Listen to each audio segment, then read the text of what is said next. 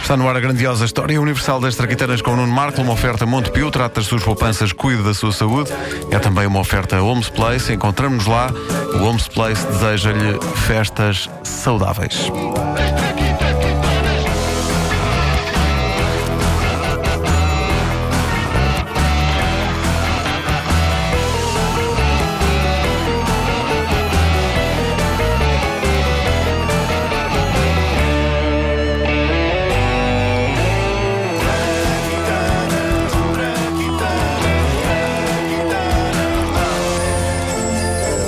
Na semana em que a grandiosa história universal das traquitanas se ornamenta para o Natal e conta a história por trás das grandes invenções da quadra, nós tínhamos de falar de um dos símbolos supremos desta quadra, a árvore de Natal.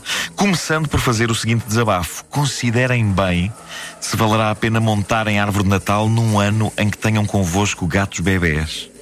Eu sei do que falo. Olha, e o teu Epa. filho? É que o meu filho é o gato lá de casa. O meu filho. Assim, há um eles ano- arrumam a há um árvore de ano Natal era- toda. era- era- É impressionante. Há um ano sim, eu- Ah, hoje pensei que não. fizesse xixi na areia. Às vezes também faz, mas, mas faz na caixinha. Não, eu sei, eu sei que pessoas eh, muito ligadas à tradição não vão resistir à ideia de montar a árvore em casa, mesmo que tenham uma ninhada de gatos aos pulos e crianças que desarrumam tudo. Mas acreditem, no que toca aos gatos, o meu filho de um ano para o outro passou-lhe. Ele, ele hoje em dia observa a árvore, mas não, não, vai lá eu tirar ainda tenho coisas. muito interesse. Ah, mas eh, vale a pena esperar que os gatos cresçam e investir na árvore no ano que vem. Porque se eu soubesse o que sei hoje, e depois de levantar pela décima vez a minha árvore de Natal do chão e de varrer pedaços desfeitos de bolas e figuras, é provável que eu tivesse optado por um modelo mais simples este ano e não pela alucinante e colorida vertigem de luzes, fitas e ornamentos com que eu me dou ao trabalho durante horas de enfeitar a árvore lá de casa, que no primeiro dia parecia uma árvore de Natal de montra de loja. E agora? Agora, dez quedas depois, parece a árvore de natal da montra de loja se um carro tiver entrado pela montra da loja adentro. É uma coisa que acontece. Árvores de Natal há para todos os gostos e de todos os feitios, mas digamos que o grande derby dos pinheiros é entre os reais e os artificiais. E muita gente pensa. Os reais é que é, os artificiais são horríveis. Pois bem, tomem lá esta curiosidade completamente grátis. Aquela que é considerada a primeira árvore de Natal, no sentido em que as conhecemos hoje, era artificial. Foi, foi feita. Eu sei que tu estás em choque, Vasco. Eu sei que tu estás em choque. Foi feita em 1747. 47? As árvores reais é que são a variante que veio depois, porque no início de Depois? tudo. Depois, Vasco! No início de tudo estava a primeira árvore de Natal, que era feita de pirâmides de madeira encaixadas umas por cima das outras, com galhos de pinheiro espetados em orifícios nessas pirâmides de madeira. Esta árvore fez furor. Como se pode ouvir nesta reconstituição do que se passou em 1747 na casa do homem que concebeu a primeira árvore de Natal. que é uma pessoa, um homem concebeu. um- Querida, quando eu disser. Sim. é- Não sejas agressiva que eu estou a ser fofinho. foi. hum, Quando eu disser três, sim. abres os olhos para veres o que eu pus aqui no meio da sala, ok? Está tá bem, amor, está bem. Estás pronta? Sim, Vamos a mas- isto? Ai, mas eu Estás gosto- nervosa? Ai, gosto tanto de surpresas. Ah, ok. Diga. Um, dois, três. Mas o que é? Ai, o que é isto? Desmaio incrível. Ela mandou-se da cadeira. Vê- Que tá Vê lá se ela está mesmo desmaio desmaiada. espetacular. pá. Vê lá se ela está mesmo desmaiada. Não, não, já se levantou. Não, já se está apenas toda a partida, mas. eh, É preciso uma cadeira nova. Eu, eu acho que o desmaio não quer forçosamente dizer que o desmaiante não esteja a gostar do que está a ver. Pelo Sim, sim, contrário, sim. o isso Pode ser a desmaio. emoção de uma coisa boa. Ah, o desmaio pode ser uma forma extremamente bonita de elogio. Miúdas desmaiavam com os Beatles. Uma miúda desmaiou à minha frente uma vez. Infelizmente vim depois a perceber que não fora eu o causador do desmaio, mas sim o facto de ela estar há muitas horas sem comer.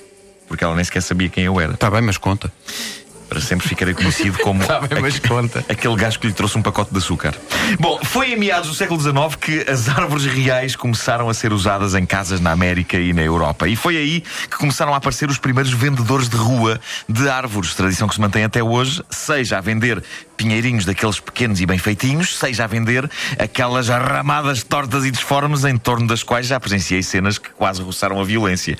Sim, porque esta é a época da paz e do amor, mas tudo isso pode vir por aí abaixo, se calhar duas pessoas deitarem a mão à mesma ramada de pinheiro, sobretudo quando já está tudo muito escolhido e começa a ser difícil encontrar uma que seja ligeiramente mais direitinha e parecida com as árvores de Natal que se vêem nos filmes e não parecida com uma vassoura. Ao mesmo tempo, as árvores artificiais continuavam, no século XIX, a desenvolver-se e a tornar-se mais e mais sofisticadas. Na Alemanha chegaram a fazer-se árvores de Natal com ramos feitos com penas. o que devia ser péssimo para quem tinha alergias. Mas mais fenomenal foi o que aconteceu em 1930. Uma fábrica de piaçabas americana percebeu que a mesma tecnologia que usava para fabricar os piaçabas podia perfeitamente ser usada para fabricar os ramos das árvores de Natal artificiais. E assim se abriu um novo ramo sazonal de negócio naquela fábrica. Durante o ano todo faziam piaçabas, perto do Natal faziam árvores usando o mesmo material. Estas árvores deviam ser lindas e deviam dar aso a situações caseiras como esta que ouvimos nesta reconstituição de um dia na quadra natalícia na década de 1930. Hum, Há qualquer coisa de estranho com a árvore. Oh, amor! Amor! Não, agora, agora não posso, fofinha, agora não posso. Eh, não posso. Amor, ah, não, não falta um, um ramo na árvore? Pergunta-me isso outra vez. Até eu te dizer para tu parares. Oh, amor, não falta um ramo na árvore. Pois, Tu- pois, tu- pois. tu pois. ainda não ouviu. Oh, ai, este meu amor tem que ir a ver Nem os vai ouvir ouvidos. porque não está aqui o Espera. coisa. Não está aqui. Eu consigo fazer um bom som de Então autocolismo. faz Então lá. faz lá. Diz lá outra vez. Oh, amor, não falta um ramo na árvore. Hã? Não, querida, falta lá agora que disparate, pá. Olha, hum, parece ter qualquer coisa atrás das costas que estás a esconder. Estás maluco, ok? Nada disso, pá. Um homem já não pode andar com a, com a mão atrás das costas, pá. Olha, parece que começou a nevar. Vai ver, vai, vai lá ver. Ai, ai, ai, eu gosto tanto de neve. Ai, vou ver. Ora bem, deixa-me cá encaixar isto outra vez na árvore. Deixa ver se está limpinho. Parece que sim. Pronto, aí está, perfeito. Oh, querido, porquê, porquê que está um anjo dentro da sanita? Ah, Catano, pá.